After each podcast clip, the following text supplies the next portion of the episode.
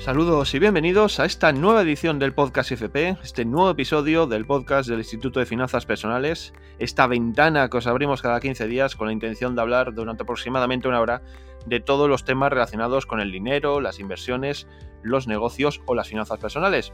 Hoy os traemos eh, unos temas muy interesantes, muy entretenidos, y es que en breves instantes va a estar con nosotros, fiel a su cita, el fundador del Instituto de Finanzas Personales, Dimitri Uralov, con el que vamos a hablar sobre el Bitcoin y vamos a centrarnos en el FOMO, en ese miedo a perdernos lo que está pasando, ese miedo a no aprovecharnos de esas rentabilidades tan altas que está dando el Bitcoin. Y también vamos a ver qué distintas formas tenemos eh, de invertir en Bitcoin.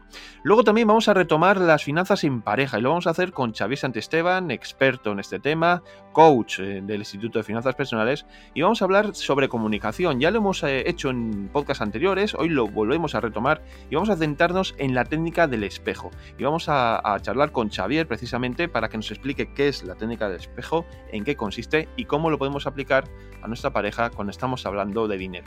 Y por último vamos a cerrar el programa con la presencia de Pau Onto, con quien vamos a hablar sobre las inversiones inmobiliarias y nos vamos a centrar en esos pilares, en los pilares que Pau considera más interesantes, más importantes, en esos pilares que hay que tener en cuenta a la hora de, invertir en, en, activos inmobiliarios. Como veis, ahí os dejamos los temas encima de la mesa y lo vamos a empezar a desarrollar en unos instantes.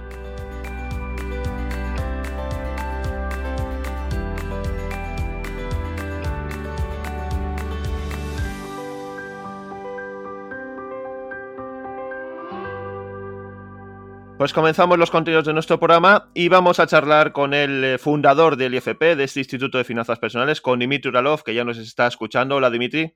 Hola, Esteban. Un placer, como siempre, estar aquí con vosotros. Y antes de que me machaques de preguntas, quiero expresarte la gratitud por parte de todo el equipo por hacer posible este podcast la gente lo escucha, no es consciente de la cantidad de trabajo que hay detrás y de verdad, de todo corazón, te queremos agradecer por, este magnífico trabajo que estás haciendo. El agradecimiento también es mutuo porque sin el apoyo del, del IFP, pues esto evidentemente no llegaría hasta donde está llegando. Pero bueno, vamos ya entrando en materia, vamos a centrarnos en, los temas que, traemos para hoy y vamos a hablar del Bitcoin, de este, de este elemento que no sabemos muy bien, esta criptomoneda, este activo, no sabemos muy bien cómo definirlo que está pues copando portadas, en noticias y que se está convirtiendo pues en algo que todo el mundo quiere tener, pero que no se sabe muy bien cómo se puede acceder a ello. Mucha gente no sabe cómo acceder a ello, pero todo el mundo habla de ello. Correcto. No tiene buena pinta esto. Cuando todo el mundo habla de algo, normalmente es momento de mirar realmente qué está pasando. Sí, además, eh, un poco al hilo de esto, parece que está el famoso FOMO, ¿no? Este, este miedo a perdernos algo que no sabemos eh, cómo, pues lo que decía, ¿no? No sabemos cómo, cómo podemos acceder a los Bitcoin, que mm, porque es un mundo totalmente desconocido, nuevo, y que mucha gente quiere entrar pero no sabe cómo. Sí, bueno, a ver, cómo yo creo que es la, parte más, menos difícil de toda esta historia, ¿no? Como tienes mil vídeos en YouTube o te entras en cualquier en cualquiera de los portales o en cualquiera de los wallets o en fin, o sea, creo que es la parte menos importante de todas y menos interesante. Eh, y creo que lo más importante es, bueno, yo creo que podemos empezar por ahí, ¿no? Pues este FOMO, como tú bien dices, generado. Eh, el FOMO no es bueno en general para tomar decisiones, ¿no? Sobre todo cuando hablamos de inversiones o de proteger nuestro dinero, que creo que va más bien por ahí, aunque supongo que el FOMO principal por parte de la gente viene de perderse la oportunidad del siglo de ganar 30 veces más de lo que invirtieron porque sus amigos ya lo están ganando, ¿no? Y esto no para de subir y como que todo el mundo se empieza a preguntar si se está perdiendo esta gran oportunidad y como digo, para mí es una muy, muy mala forma de tomar decisiones de inversión o tomar decisiones con tu dinero, ¿no? Así que, bueno, grabé un vídeo, ¿no? Hace poquito de uno de los vídeos que hablaba de este FOMO. Sé que no es a lo mejor la manera más correcta de afrontar la compra pues, de un activo, ¿no? Pero una idea que quiero trasladar a los oyentes y es que si de verdad, o sea, si, si están perdidos, sea, si tienen este FOMO porque quieren perderse la oportunidad de inversión, ¿no? Es decir, oye, si no entro a tiempo, pues a lo mejor me, pierdo todas estas ganancias. Bien, ¿no? Es como que tengan este FOMO, si quieren que, que, jueguen con su dinero, eso ahí nosotros no podemos entrar. Pero si tienen el FOMO como por el tema de como esta razón que muchas veces se da ¿no? en, este mundo de criptomonedas en general, de que, ostras, están imprimiendo dinero los, los bancos, los gobiernos, ¿no? Y como que el Bitcoin va a ser este nuevo valor refugio donde se va a ir toda la masa monetaria internacional y de alguna forma, pues oye, que, tienes que proteger tu dinero ahí con, con Bitcoin.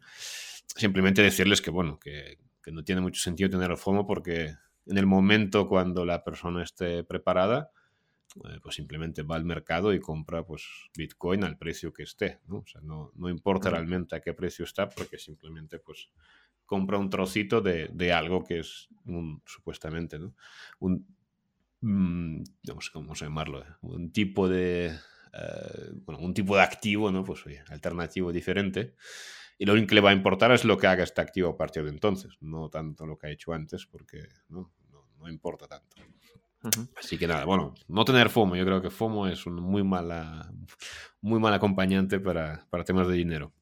Sí, bueno, pero además es que eh, todo esto de que tenemos miedo a perdernos lo que está pasando con el Bitcoin, claro, cuando leemos noticias de que gente como Elon Musk, ¿no? O, grandes empresas están invirtiendo en Bitcoin, pues eh, la gente, pues lógicamente, eh, mira hacia el Bitcoin. Correcto. Bueno, a ver, honestamente, yo pues he estado varias semanas mirando este tema así con profundidad, por decir algo, ¿no? Para responder las preguntas de la gente en, los comentarios, en los vídeos de YouTube, etc.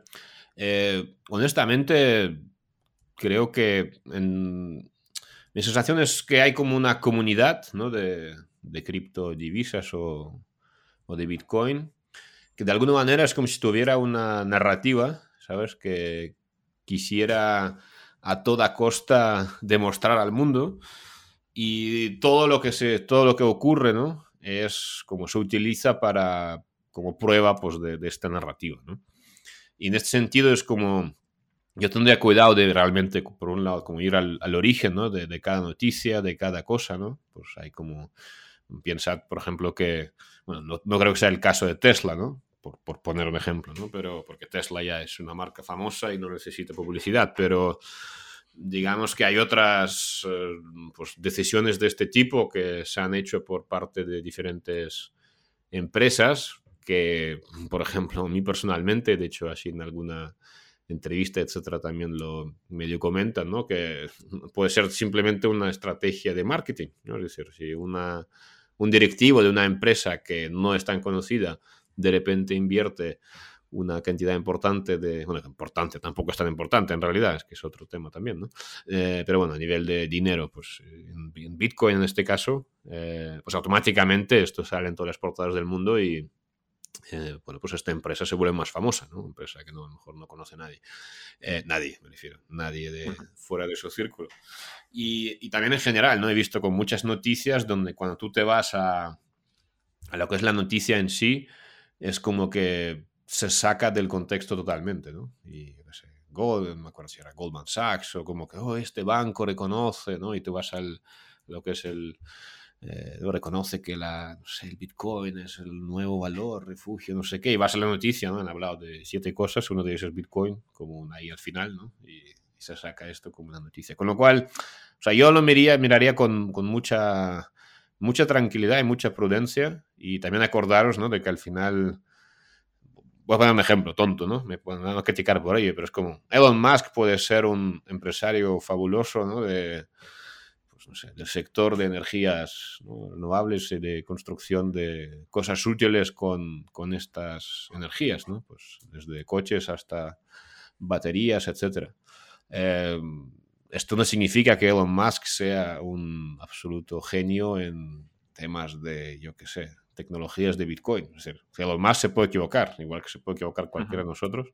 Evidentemente tiene ¿no? todos sus asesores, una gran empresa detrás.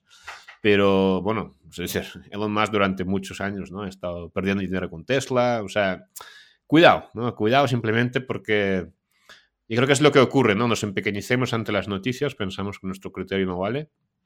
Y, y bueno, o sea, incluso ya te digo, yo cuando estudiaba, ¿no? Pues estas diferentes casos, puede ser que la persona que tengas delante tenga argumentos muy válidos, ¿no? Que al final de esto se trata, de que cada uno de nosotros tenga argumentos a favor de lo que estamos haciendo. Siempre es bueno mirar los argumentos de la otra parte para comprobar si, digamos, tiene suficiente sustancia lo que tú estás pensando como para rebatir, ¿no? Para que para ti, pues, las cosas vayan pues, a, este lado. Eh, entonces es bueno conocerlos, estos argumentos, pero es bueno también, pues eso, ¿no? confiar en nuestro criterio siempre.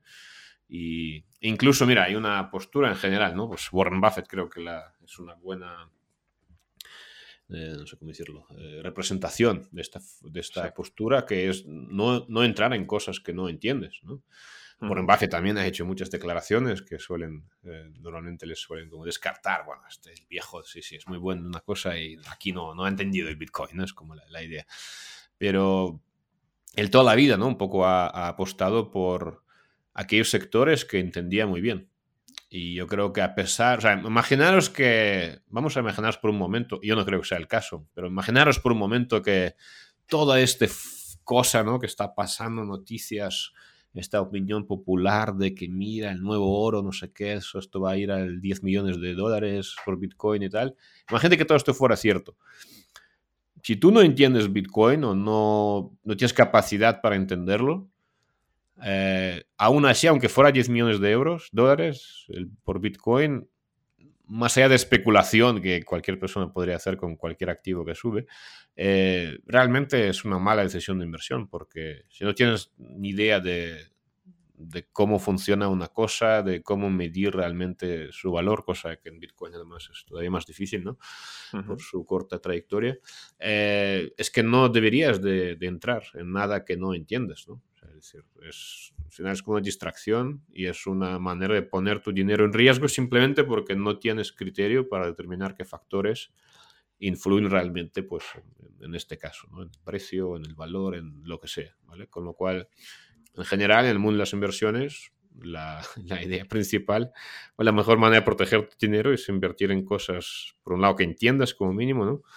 Y por otro, las que puedas influir, que suele ser también una buena manera de, de alguna forma de protegerte, incluso una vez has reconocido un error, pues qué sé, si tú eres dueño de una empresa que has comprado o un accionista con, derecho a voto o que puede influir sobre una empresa, por ejemplo, pues bueno, pues puedes entrar ¿no? y arreglarla, ¿no? Eh, pero probablemente en Bitcoin, pues la gente no tiene evidentemente ningún tipo de, de voz ni voto y, yo en mi experiencia creo que el 99% de la gente no tiene ni idea de lo que está comprando, solo lo compra por el precio. Esa es buena pregunta. ¿Qué es lo que realmente están comprando? ¿Qué compramos cuando compramos un BTC, un Bitcoin? Bueno, creo que hay una diferencia por un lado entre Bitcoin y BTC. Es decir, hay una... Esto, bueno, y si las personas no saben la diferencia, yo creo que no deberían de entrar porque, porque no se están perdiendo una parte importante de la información. Eh, bueno, para mí la no es como hay diferentes...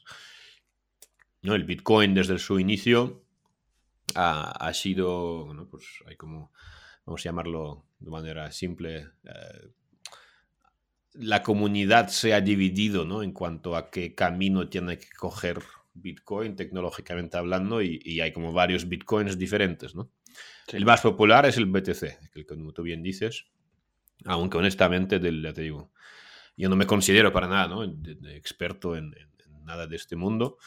Eh, aunque creo que la mayoría de las personas se consideran que no deberían, pero bueno, eh, cuanto más estudio y cuanto más información obtengo, ya te digo, o sea, no está en mente como que BTC precisamente no, no me parece una tecnología como, o sea, creo que las alternativas, por lo menos de entrada, tienen mejor pinta, pero bueno, eh, ¿qué estamos comprando?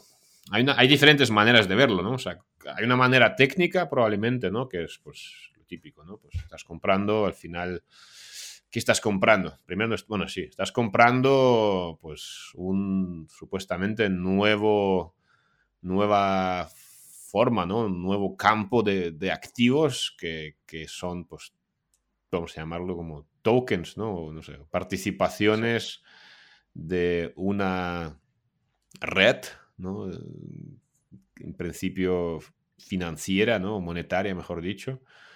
Eh, básicamente pues estás adquiriendo uno de los trocitos de esta, vamos a llamarla, divisa digital que se creó por parte pues de una no sé cómo no sé, bueno, hay muchas...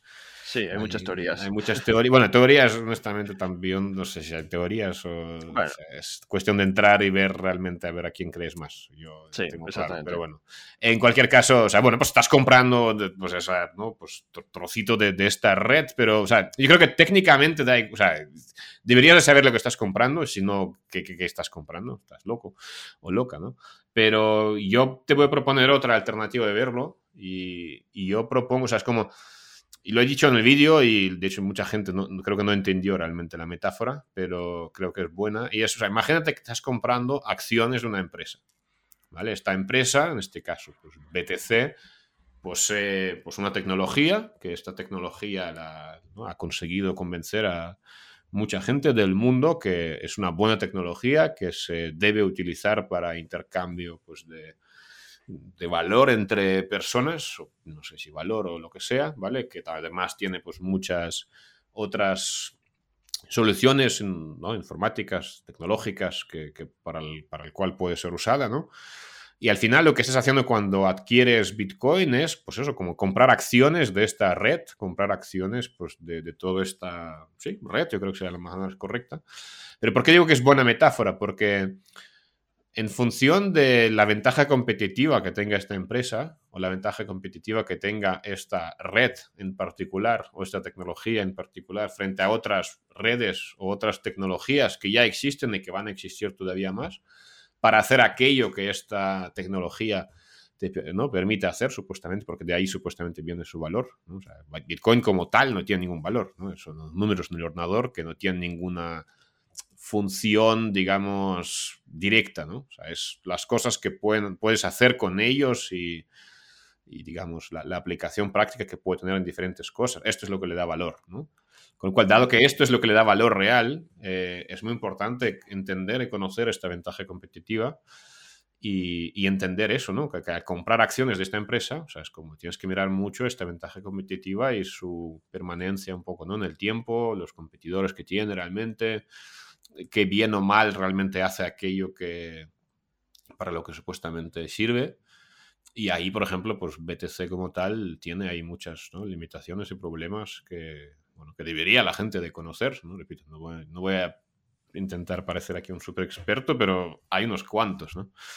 Y que los competidores, a pesar de tener una menor red, quizás todavía, eh, bueno, creo que hay tecnologías que hacen varias de estas cosas aparentemente bastante mejor, ¿no? Con lo cual, ¿por qué digo que compras acciones de una empresa? Porque creo que es la manera correcta de, medir esa decisión. Al final, tú compras acciones de una empresa, la empresa, vamos a decir que es una empresa que no paga dividendos, es cierto, eh, con lo cual la única cosa que te queda es que suba de precio. Entonces... Eh, bueno, pues esta empresa está ahí compitiendo ¿no? con otras empresas y si su propuesta tecnológica no acaba saliendo, pues tener, ¿no? su precio va a decaer. Por lo tanto, yo creo que es buena idea verlo de esta forma.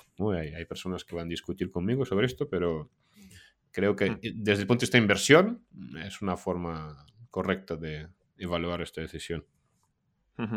Sí, bueno, bueno, como, como estás diciendo, al final estamos invirtiendo un dinero, ¿no?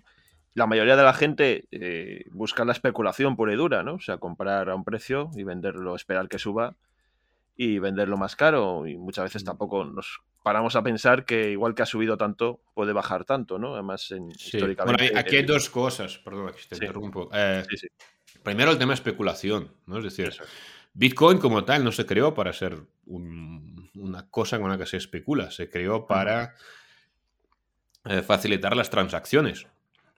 Y de hecho, transacciones cuanto más pequeñas posibles, porque no, una gran parte del valor de lo que es la tecnología eh, de blockchain proviene de esto, ¿no? De, pues, por decir algo, máquinas intercambiando pequeñísimos trocitos, ¿no? Pues de, de, de estos tokens para, yo qué sé, registrar que, las condiciones meteorológicas ya están preparadas para poder regar tu, tu hierba, ¿no? Para intercambiar, yo qué sé, para servir como notario, para, bueno, todas las... He visto una muy buena entrevista, ¿no? Con, eh, con Jaime sobre Fernández Castellá sobre diferentes usos, ¿no? Y entonces, un poco, e, esta es la, propuesta de valor. Entonces, como que en realidad eh, toda esta historia que actualmente podemos presenciar, ¿no? De gente comprando Bitcoin, precios, ¿no?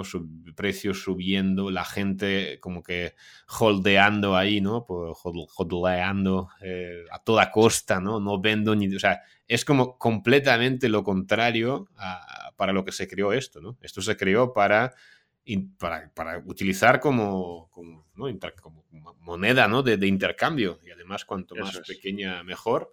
Y en realidad todo esto está totalmente alejando de, la esencia real del Bitcoin.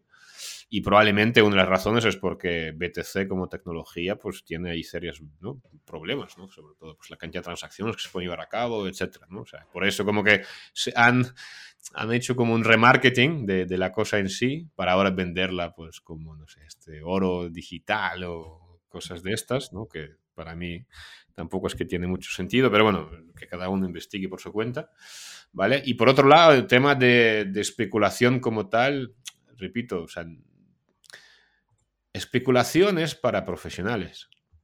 Es decir, si tú eres un hedge fund y sabes lo que estás haciendo y bien, ¿no? Pero, ¿qué te hace pensar que tú vas a ser el listo de la clase para entrar en los tulipanes, y sé que esto va a doler a mucha gente, ¿no? Eh, en el momento correcto y vas a poder salir en el momento correcto, ¿no? Porque, repito, cuando todo el mundo está hablando de algo, cuando la gente que no tiene ni idea, ¿no? Pero ya está comprando, ¿sabes? Mira, el otro día creo que, sí, estuve en una, sí, estuve en una peluquería y efectivamente la, bueno, la verdad es que la, la peluquera en este caso tenía muy bien la como tomaba muy buenas decisiones eh, económicas con todo y Bitcoin en este caso también ya, ya lo hizo bien, ¿no? Pues como compró y luego por, por consejo un amigo, no sé qué, compró, luego subió, pues vendió una parte, y ya recuperó el dinero, ¿no? Y lo hacía bien, pero digamos que cuando, bueno, pues tenemos conversaciones en peluquería sobre Bitcoin, yo me acuerdo de, los años ¿no? 2007, 2008, trabajaba en, la ¿no? en el sector inmobiliario 2006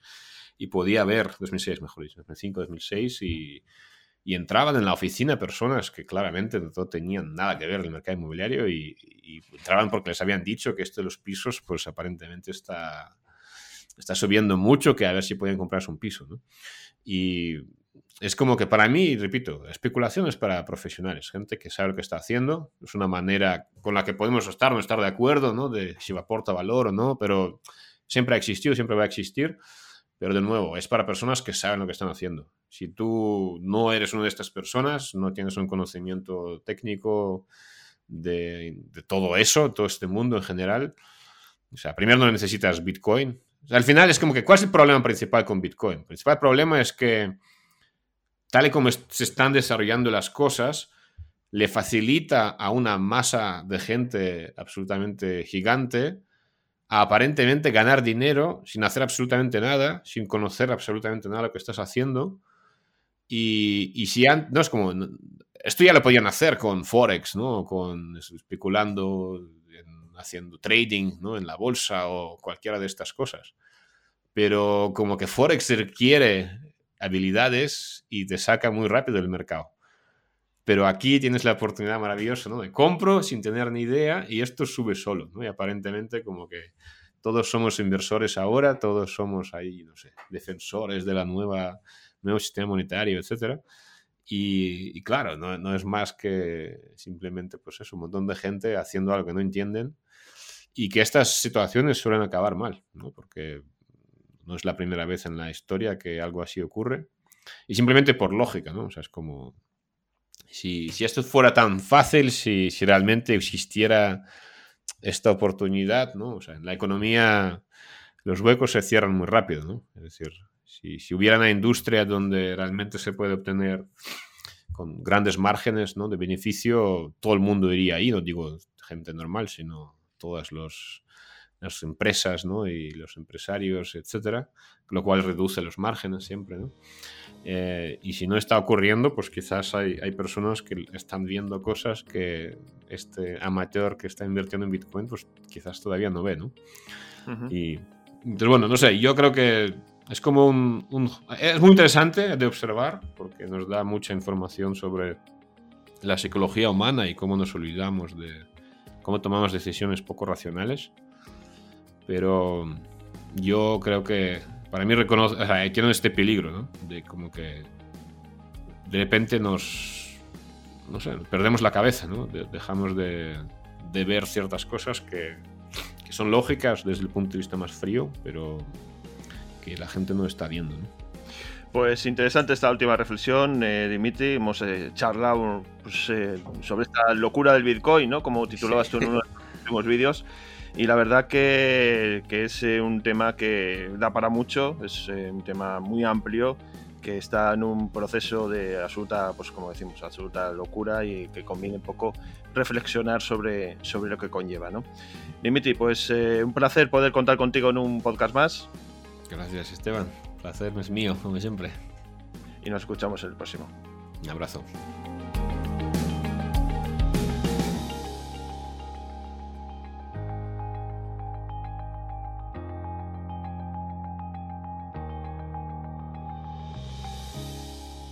Seguimos con el programa de hoy. Vamos a contactar con Xavier Santesteban. Hola, Xavier. Hola, Esteban. ¿Qué tal? Bueno, Xavier es uno de los coaches eh, del Instituto de Finanzas Personales y es experto en tratar las finanzas en pareja. Y precisamente hoy vamos a seguir continuando la línea abierta en anteriores podcasts. Vamos a hablar de las finanzas en pareja y vamos a tratar, seguir un poco tratando el tema de la comunicación. Ya vimos hace poco el, lo que era el día del dinero y avanzando dentro del día del dinero vamos a seguir hablando de esta comunicación y cómo podemos hacer que nuestra pareja eh, o nosotros mismos, pues nos sintamos escuchando, escuchados, perdón, eh, por la otra parte, ¿no? Eh, Xavier, ¿cómo lo podemos llevar a cabo todo esto? Pues como bien decías, la idea es seguir con el tema de la comunicación y hoy pues veremos la, técnica del espejo.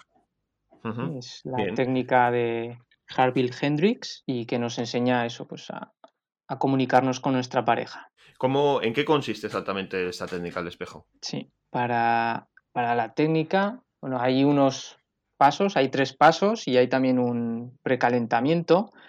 Y esta técnica al final lo que, lo que hace es, bueno, pues protegernos de, los errores que solemos cometer eh, cuando nos comunicamos con nuestra pareja. Pues evitamos el no escuchar atentamente a nuestra pareja, conseguiremos evitar esas interrupciones que, solemos hacer a nuestra pareja o incluso imponer nuestra, nuestra opinión, ¿no? sin tener en cuenta, en cuenta la, opinión de nuestra pareja, que como vimos en, en un podcast, podcast anterior es, importante ver los distintos puntos de vista y lo que conseguiremos también con esta técnica es escuchar eh, atentamente cuando los demás hablan y, bueno, al final lo que se consigue si vamos utilizando y vamos realizando este ejercicio habitualmente con nuestra pareja, pues podremos negociar sobre cualquier tema, ya sea sobre finanzas, ya sea sobre relación, se entra eh, el sexo también, cualquier tipo de, conflictos que, solemos, que suele haber en, una relación, nos puede servir esta técnica del espejo. Bueno, está claro que estamos hablando de comunicación, comunicación entre la pareja y claro, esto debe afectar a todos los ámbitos propios de la pareja, no solo los económicos. Entrando ya en lo que es este, esta técnica del espejo, eh, nos decías que se puede utilizar un precalentamiento y tres pasos. ¿Qué pasos serían? Y, esta técnica del precalentamiento. Explícanos un poco más en detalle en qué consistiría. Entonces, antes de empezar ya como con la técnica y los, tres pasos, pues Harville Hendrix recomienda hacer un calentamiento positivo, que, le, que le llama él, y este calentamiento consiste en empezar compartiendo aspectos positivos uno del otro. Y se puede poner pues, como ejemplos. Eh, una de las cosas que más me gusta de ti es pues, algo, ¿no? Y decírselo a nuestra pareja. En el podcast anterior comentábamos también de, oye, si veo que mi pareja hasta ahora le costaba apuntar gastos, bueno, pues hacerle ese, eh, esa ese feedback positivo de decir, oye, pues una de las cosas que me gusta de ti es que has empezado a apuntar gastos, ¿no? Y aquí, aparte, no tiene por qué ser del dinero, puede ser de cualquier cosa. Una de las cosas que más me gusta de ti es que eres eh, organizada, por ejemplo, o eres ordenada, o te preocupas por los demás. ¿no? los, también otro ejemplo puede ser, lo que más admiro de ti es eh, pues que estás siempre pendiente de, tu familia, por ejemplo.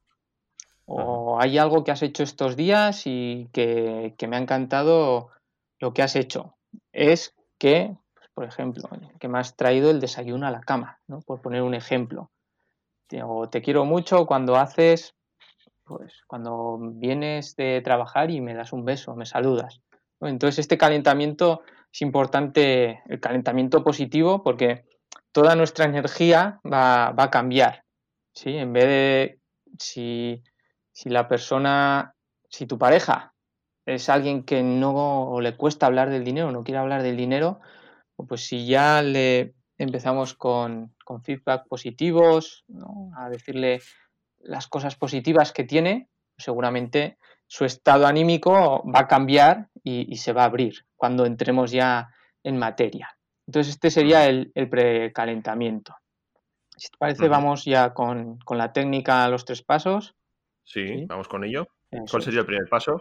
En la técnica del espejo, antes de entrar en el primer paso, eh, hay un oyente y hay un orador. ¿vale? Hay una persona que escucha, paso tenemos dos orejas, y una persona que habla. Entonces, el, oyente tiene que vaciar, digamos, su, su mente y estar enfocado, concentrado en, el orador, ¿no? en la pareja que, en la persona que habla. Y el oyente solo puede hablar cuando sea su turno. Aquí vamos a, tener turnos porque esto evitará que nos interrumpamos.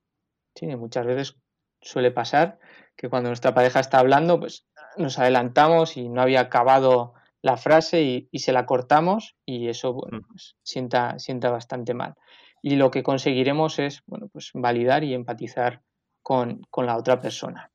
Y para esto el, primer paso se llama reflejar.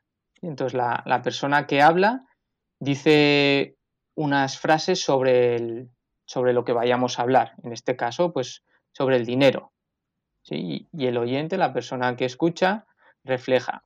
¿Qué es reflejar? Es eh, repetir, o no sería repetir, sino eh, devolver lo que hemos entendido sobre lo que nuestra pareja ha dicho. Sería el oyente refleja lo más literalmente posible lo dicho por el orador, Y termina con un eh, después de devolvérselo, ¿vale? Hay que terminar con un ¿hay algo más que quieras añadir? ¿Sí? Porque muchas veces, bueno, pues mm, contamos algo, decimos una frase y podemos entender algo o la otra persona entenderlo a medias y decir, ah, no, quería añadir también como, eh, a ver, voy a poner un ejemplo, se me ocurre así rápido. Eh, necesito pues ahorrar todos los meses, por poner un ejemplo, en nuestra pareja. Vale, entonces entiendo que necesitas ahorrar. ¿Hay algo más que me quieras decir? Ah, sí, pues necesito ahorrar todos los meses para crear un colchón y sentirme tranquilo, por ejemplo. Entonces, añadir, cuanto más específicos y claros seamos, será mejor. Entonces, aquí en este primer paso, nuestra pareja lo que tiene que hacer es reflejar. Nosotros, el oyente, eh, perdón, el, orador dice lo que quiere expresar y nuestra pareja nos lo devuelve y nos pregunta si hay, si hay algo más. Si nuestra pareja añade algo más, pues entonces le podemos decir, vale, entonces mm, quieres cerciorarte de que ahorramos dinero para poder estar tranquilo y tener un, colchón. ¿Hay algo más? Siempre es importante eso, ¿no? El, oyente seguir preguntando si hay algo más que nuestra pareja, eh, que el orador quiera expresar hasta que el orador diga, no, no, esto es todo lo que, lo que quería decir. Entonces ya en ese momento se acabaría el primer paso. Bien, ya tenemos la primera parte de este proceso. Recordamos a nuestros oyentes que estamos hablando de la técnica del espejo como forma de trabajar las finanzas personales en pareja de una forma eficaz. Continuamos y vamos ahora a ver cuál es el segundo paso de esta técnica del espejo. El segundo paso sería la validación. El oyente, bueno, pues eh, hace más ahínco, profundiza más en, en, lo que el orador decía, ¿no? La persona que habla lo que estaba diciendo se puede decir que profundizamos más en la mente y, en el corazón del orador. En este caso, ¿no? Y la forma eh, tiene que ser sin, sin juzgar, ¿vale? Aunque mi pareja me diga que quiere ahorrar y a mí no me apetece ahorrar porque lo que quiero es, oye, disfrutar porque solo hay una vida, pues dejar de juzgar y, y pensar sobre si tiene sentido o no tiene sentido eh, desde el punto de vista del orador, ¿no? Y aquí un, ejemplo pues sería, eh, me siento ansioso cuando te doy mucho dinero a la vez. Poner un ejemplo. Cuando cojo y, ostras, le estoy dando este dinero a mi pareja pues para que lo ahorre o para que se lo gaste. Pues entonces ahí el, la persona que escucha tendría que validar, ¿no? Y podría ser respondiendo algo como, mm, ¿tiene sentido que, te que sientas ansiedad pues dándome tanto dinero a la vez? Porque, un ejemplo, en el pasado, pues te robaron cuando saliste a la calle, ¿no? Poner un ejemplo, mi pareja me ha dado dinero, tengo que ir a, a ingresarlo en el banco, por poner un ejemplo, o tengo que llevarlo a tal sitio. Oye, pues puede que te sientas ansioso porque en el pasado te llegaron a robar, ¿no? por poner algo, o porque eh, en tu casa se derrochaba el dinero, ¿no? en este caso si vas en un gasto grande, en tu casa veías que se, que se gastaba el dinero y, que nunca había, entonces ahí, bueno, pues es un poco profundizar más en, en los sentimientos, ¿no? en las razones de por qué esa persona se siente, se siente como, como se siente. Y después, pues el oyente debe preguntar, ¿hay alguna parte de tu mensaje que quieras ver validada y que no haya dicho? Porque igual le decimos a nuestra pareja, Oye, ¿puedes, puede que te sientes ansioso por darme este dinero. Nuestra pareja dice, no, no, no, si no, no me siento ansioso. lo que siento es pues miedo. Ah, vale. Y puede que sientas miedo. Entonces es ir como indagando, ¿vale? Validar hasta hasta encontrar por qué nuestra pareja nos está diciendo esta, esta frase. ¿sí? Y de aquí ya pues, pasaríamos al tercer paso, que sería la empatía. Pues después de que hemos eh, reflejado, hemos validado lo que nuestra pareja ha dicho, bueno, pues el oyente, el que escucha, pues, ¿vale? profundiza más en, con, con, empatía en las emociones de, de, nuestra pareja, de la persona, del orador en este caso. Y ahí sería, pues ya se podría decir, imagino que también debes sentirte, pues, oye, eh, enfadado cuando gastamos tanto dinero o enfadado cuando ahorramos tanto dinero porque pues, solo hay una vida y lo encuentras inútil o te enfadas de ver que pues nuestros amigos llevan otro estilo de vida y nosotros no podemos eh, tener el estilo de vida de ellos. Ahí como que profundizamos más en otros sentimientos que pueden, que pueden aparecer.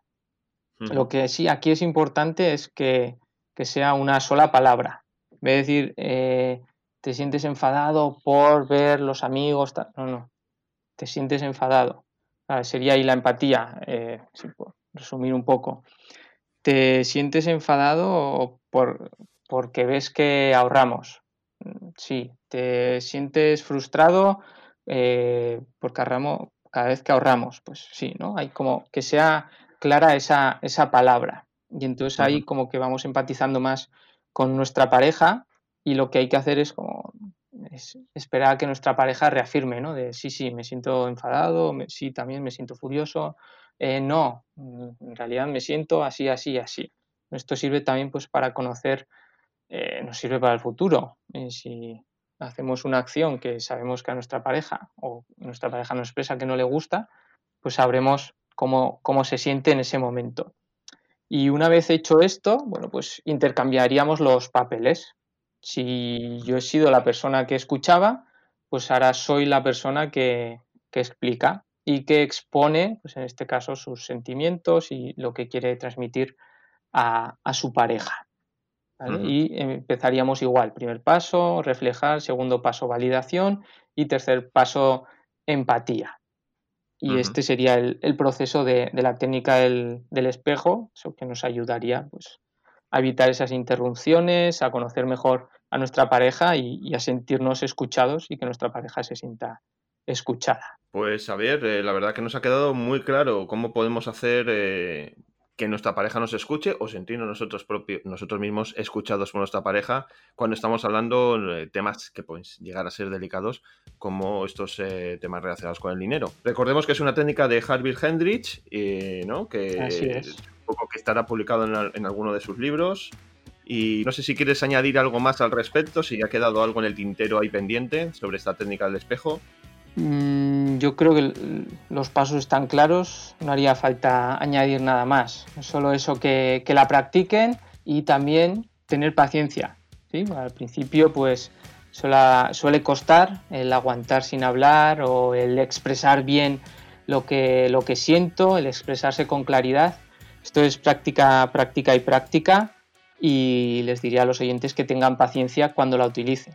Bien, pues a ver, eh, te agradecemos eh, tu presencia una vez más en nuestro podcast. Un placer, como siempre, estar aquí, Esteban. Y como siempre, pues bueno, eh, esperamos contar contigo en próximas ediciones de este programa. Igualmente, sea un placer estar aquí de nuevo.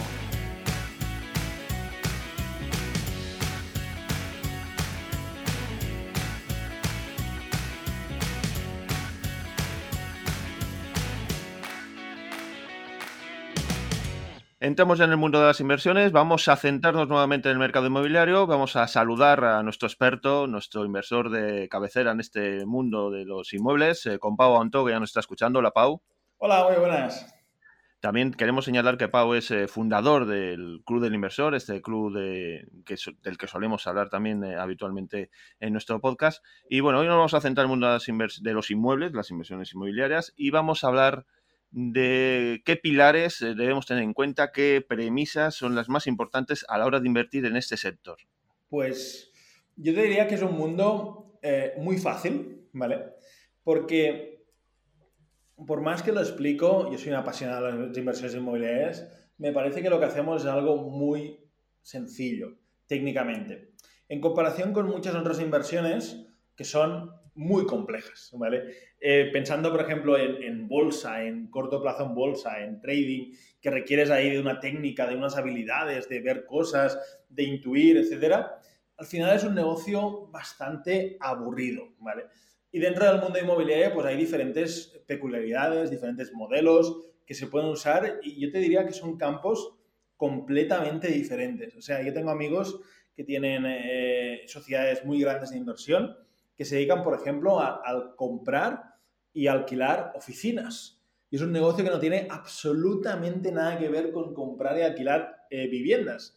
Y que no tiene nada que ver con comprar, eh, reformar y vender, que es una de mis principales inversiones a título personal, em, viviendas, por ejemplo, ¿no? O sea que cada modelo es bastante diferente, ¿vale? Así que es un modelo peculiar, pero al final tiene mucha lógica, tiene mucho sentido común y, yo creo que va a haber también una tendencia en un futuro cada vez más, una tendencia hacia el alquiler, con lo cual creo que se van a crear más corporaciones, más empresas especializadas y grandemente especializadas en la gestión de, activos para terceros, por decirlo de alguna manera. Vale. Así que peculiaridades, bueno, pues lanza ahí preguntas de cosas un poco concretas, pero vayamos con este marco genérico que eh, es un mercado sencillo, pero que tiene sus matices en cada uno de los puntos y cada uno de los modelos que podemos encontrar. Bien, eh, cuando hablamos eh, pues este campo de las inversiones, mucha gente empieza de cero, eh, mucha gente no tiene esos conocimientos necesarios quizás para afrontar por lo que es el mundo pues de la búsqueda de, la rentabilidad, o sea, sabe lo que, quiere conseguir un dinero más o menos con, con unas rentabilidades importantes, pero no sabe cómo hacerlo. Eh, ¿Cómo recomiendas tú, cómo podemos empezar, eh, dónde podemos encontrar todos estos conocimientos necesarios para empezar a, invertir de una manera pues más o menos coherente y un poco siguiendo cierta lógica, ¿no? Obviamente em, es un sector donde está todo, o sea, todo se sabe, pero no hay nada escrito. Es decir, eh, igual que en la bolsa hay multitud de información, multitud de canales de bolsa, por ejemplo en YouTube, ¿no? multitud de, eh, vídeos, eh, multitud de libros también, multitud de manuales, o sea, se ha escrito muchísimo. En el mercado inmobiliario no es tan así, de hecho somos poquitos los que en YouTube o en otros sitios hablamos de este campo, ¿vale? Y es un mercado bastante en ese sentido opaco, ¿vale? Opaco en el sentido de que quizá porque son inversiones más grandes, quizá porque son inversiones menos líquidas, que sean más difíciles de vender, pues no es tan habitual. Yo, si alguien tuviese que empezar, le diría una de dos, que se pueda formar con alguna de las personas pues, que enseñamos estas cosas, ¿vale? O bien que sea muy preguntón o que sea muy preguntona. Yo he aprendido, me he formado, digamos, con mentores, he tenido gente que me ha enseñado, gente que sabía más que yo, ¿vale? No, no con formaciones, sino con mentores, pero yo les diría a esas personas que eh, lo que pueden buscar también, si quieren buscar una manera quizá un poco más económica, pero probablemente más lenta de tener resultados, es la opción de ir a alguna inmobiliaria, preguntar, ver, indagar, y en ese sentido el ser muy preguntón o ser muy preguntona. Yo he averiguado muchas cosas y creo que las inmobiliarias, por ejemplo, especialmente si hay buen, buen rollo, buena sensación con ellas y, y se trabaja y hay ganas de trabajar, pues pueden aportar muchos datos, pueden aportar mucho conocimiento. Eso puede venir muy bien para una persona que empieza. Y yo recomendaría a todo el mundo que lo hiciese desde la humildad, de decir, oye, mira, pues tengo un dinero, o mis padres tienen un dinero, quiero ahí invertir, eh, nos vamos a juntar varios amigos para comprar, ¿qué me sugieres, qué me recomiendas? Y ser también muy crítico, es decir, a ver, eh, eh, una inmobiliaria lo que va a buscar es venderte un inmueble para cobrar una comisión, ¿vale? Con lo cual hay que ser muy crítico con toda la información que metemos entre, entre las dos orejas, ¿no? dentro de la cabeza, ¿no?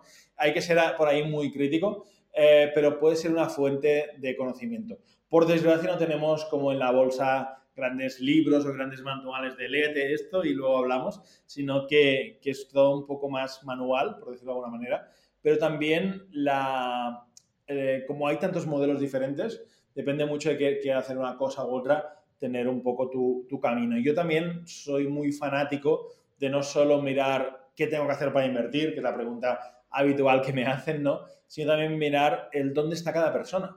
Porque habrá personas que por su patrimonio les diré, oye, pues un modelo de compra un activo, refórmalo y alquílalo y ve ahí consiguiendo rentas y tendrás la jubilación asegurada y tal. Y hacemos una planificación con esa persona. Es excepcional y es brutal. En cambio, habrá otra persona que buscará quizás rendimientos más rápidos y diré, no, mira, pues en tu caso, ¿por qué no alquilas un piso grande, lo realquilas por habitaciones de estudiantes y así te sacas una renta? Con esto vas creciendo tu poquito capital que tienes. Y habrá otra persona que dirá, no, ¿por qué no compras reformas y vendes como yo hago y vas aumentando tu patrimonio y luego lo diversificas en diferentes fondos en bolsa, por ejemplo? O sea, como una estrategia plural, creo que eso también es un punto eh, muy interesante y creo que al final los, los mentores o las personas que han pasado por ese camino, ¿no? Pues pueden dar ahí ese punto de vista. Bien, supongo que, bueno, pues, eh, estamos hablando de un poco de dónde podemos encontrar eh, pues, eh, unos pilares que podamos establecer para invertir en, en este campo del, sector inmobiliario. vamos ahora a centrarnos un poco en la búsqueda de esas oportunidades que, que, necesitamos, ¿no? En esos inmuebles que, pues, que estamos, en los que podemos estar interesados, en lo que es ese, ese tipo de, mm, de piso, de, de, casa que estamos eh, un poco seleccionando para luego buscar esa, esa, posible, ese posible negocio con ello, ¿no? ¿Dónde podemos encontrar esas oportunidades? Yo soy muy fanático de buscar a través de personas. Al final es un, es un mercado que depende mucho de las personas. Es decir, hasta día de hoy no se compran y venden los pisos de manera automática, como puede pasar con las acciones, tú no conoces a nadie, te abres online una cuenta de un broker, eh, metes ahí un dinerito, eh, compras una acción que te ha recomendado tu cuñado, o sea, eso no es así, hay que, establecer relación con personas y al final mucha gente, porque es más fácil o es más sencillo, usa muchos portales inmobiliarios, páginas web que anuncian eh, inmuebles y eh, en mi experiencia ahí no están las mejores oportunidades. ¿Por qué? es fácil y es entendible, porque al final esas oportunidades las sube a la red, las sube a Internet una persona, una inmobiliaria, un particular, y esa persona antes de hacer ese esfuerzo de subirlo a la red, que a veces para inmobiliarias tiene incluso un coste económico, lo que hacen es decir directamente, oye, pues eh, si conozco a Pau que está comprando, si conozco a Esteban que está comprando, si conozco a no sé quién que se van a casar y tienen ahí no sé qué y tal, primero se lo comento a estas personas antes de hacer fotos, subirlo, moverlo, no sé qué. Con lo cual, raramente las oportunidades están en los portales. Las oportunidades están mucho más a pie de calle, en las inmobiliarias, con las personas. Y esa es una de las dificultades. A mí me encantaría decir en un podcast, no, mira, entra aquí, ahí lo puedes comprar todo, esto es como la bolsa desde tu casa y no tienes que hacer nada. Sería fantástico, pero el mundo inmobiliario, y a mí me encanta eso y hay gente que lo odia, pero requiere una acción y requiere un movimiento.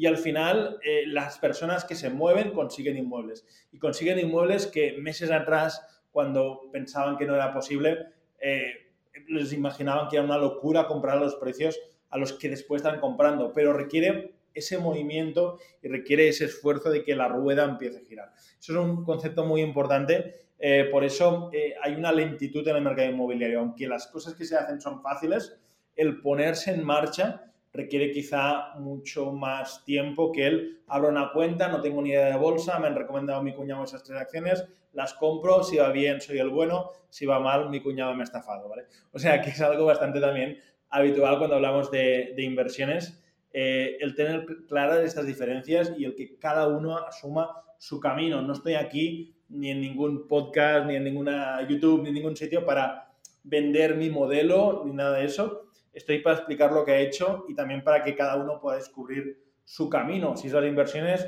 perfecto. Si es otro camino, genial, porque creo que una persona eh, que quiere invertir y quiere asegurar su futuro tiene también que diversificar en diferentes digamos, fuentes de ingresos. Sí, está muy bien esto que estás diciendo. No pretendemos precisamente, pues eso, eh, recomendar a nadie inversiones, ni indicarles lo que tienen que hacer, pero sí un poco darles aquellas pistas, aquellos conceptos básicos en que les puedan servir para marcarles ese camino, al menos por donde empezar o por donde ir transitando.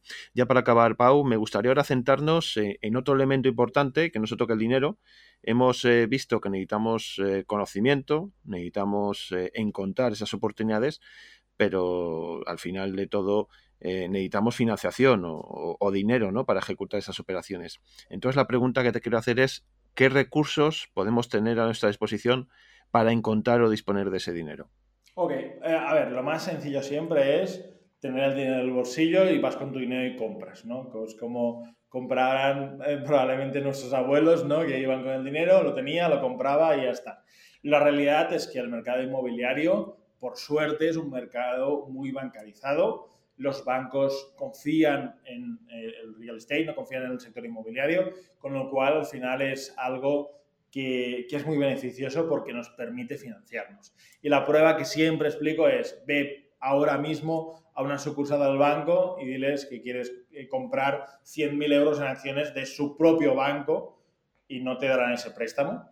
Eh, en cambio, diles que quieres comprar 100.000 euros en un piso y te dirán, bueno, enséñame qué piso y te doy el 80%, ¿vale? Con lo cual, el mismo banco confía más en los inmuebles que en su propia acción, en su propia entidad financiera, ¿no? Y eso es un poco así la lectura, con lo cual es relativamente fácil endeudarse y desde aquí yo creo que desde el podcast siempre tenemos que explicar de los riesgos que tiene el endeudamiento, o sea, es una opción, pero tiene sus riesgos, con lo cual mucho cuidado con un endeudamiento excesivo, ¿vale? Eh, y me gusta hablar de deuda y no de apalancamiento porque suena bastante más chulo y en realidad es una deuda que hay que pagar. Eh, vías que tenemos al final. En primer lugar, y la más conocida es la financiación bancaria. Pues un banco te financia, te el dinero, incluso si explicas bien la película, la historia, los ingresos que puedes obtener, tus rentas, según tu patrimonio pueden darte incluso hasta el 100% en momentos actuales. Están dando algunos bancos y tengo alumnos que están consiguiendo no uno, sino varios pisos financiados al 100%, con lo cual ahí solo hay que pagar los gastos y los impuestos y la comisión de la inmobiliaria, o sea que es algo muy, muy positivo, ¿vale? Em, pero sin duda no siempre ocurre esto, ¿vale? Eh, y el banco a veces pues no te da dinero, no tienes una buena situación financiera, o ya llevas varias hipotecas, varios préstamos y el banco dice, oye, pues ya llevas cuatro hipotecas, vamos a esperar un poquito a ver cómo van las cosas, puedes ir a otro banco, o sea, hay maneras, pero a veces se dificulta ¿no? ese camino. Yo también he sido muy partidario y lo he hecho en mi propia vida de tener amigos, de tener inversores, de, hacer, de plantear operaciones en conjunto, eh, de tener también alumnos con los que hacemos cosas, ¿no? Con lo cual, tener ahí una red de gente que quiere hacer cosas es algo positivo. Y al final, si en el mercado inmobiliario, por ejemplo, de comprar, reformar y vender, podemos sacarle en torno a un 25% de rentabilidad bruta, en torno a un 20% de rentabilidad neta, si te asocias con alguien y puedes partir y tú no pones ni un euro y vas al 50% de beneficios, por ejemplo, le estás dando al inversor un 10% por dejar tu dinero y su garantía es un bien inmueble, unos tochos que tienen valor para esa persona en caso de que eh, pues no se vendiese. Y hay un plan B claro que si no se vende, pues se puede, por ejemplo, alquilar. Con lo cual, el tener amigos, el tener conocidos, el tener inversores es una opción cada vez más amplia, más usada para muchas personas y también, aunque yo lo he hecho siempre con conocidos, con amigos, etcétera, también hay opciones como el crowdfunding inmobiliario, el crowdlending inmobiliario, de, ir a plataformas que captan dinero y poder plantear ahí operaciones e inversiones, ¿no? Con lo cual, es un mercado que es muy posible y yo animaría a que todo el mundo que le guste, que es fundamental, el mundo inmobiliario, pero quizá que no tenga ese capital, quizá que no tenga eso, que indague, que busque, que vea opciones porque realmente las hay para poder hacer operaciones.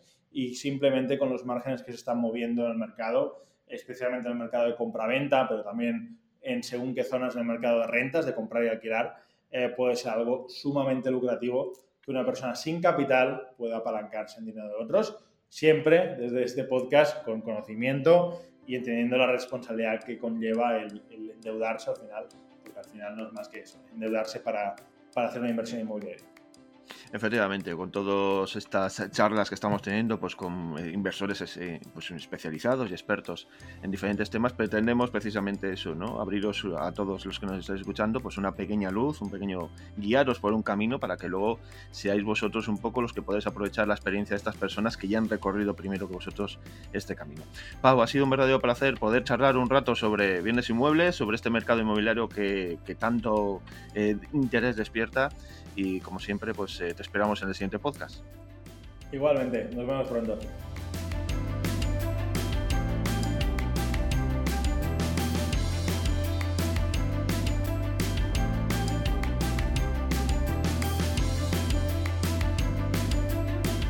Antes de despedirnos, queremos recordaros que tenéis a vuestra disposición una dirección de correo electrónico podcast institutofinanzaspersonales.com repito, podcast institutofinanzaspersonales.com y en la que nos podéis hacer llegar todas vuestras dudas, vuestras preguntas, consultas o aquellos temas que os gustaría que se fueran tratando en sucesivos programas. Además, en la descripción de este episodio vais a poder encontrar eh, pues, diferente material que va a servir un poco para completar y complementar por las diferentes informaciones y los contenidos que hemos tratado en el día de hoy, además de las redes sociales y canales de comunicación de algunos de nuestros colaboradores como Pau Anto, Xavi Esteban o el mismo canal de YouTube de Dimitri Elov. Ya no hay tiempo para más, eh, toca ya poner el punto y final a este intenso programa. No sin antes recordaros que tenemos una cita en este próximo mes de abril donde publicaremos nuestro próximo episodio. Así que eh, nada más, un fuerte abrazo y recibir un saludo muy cordial.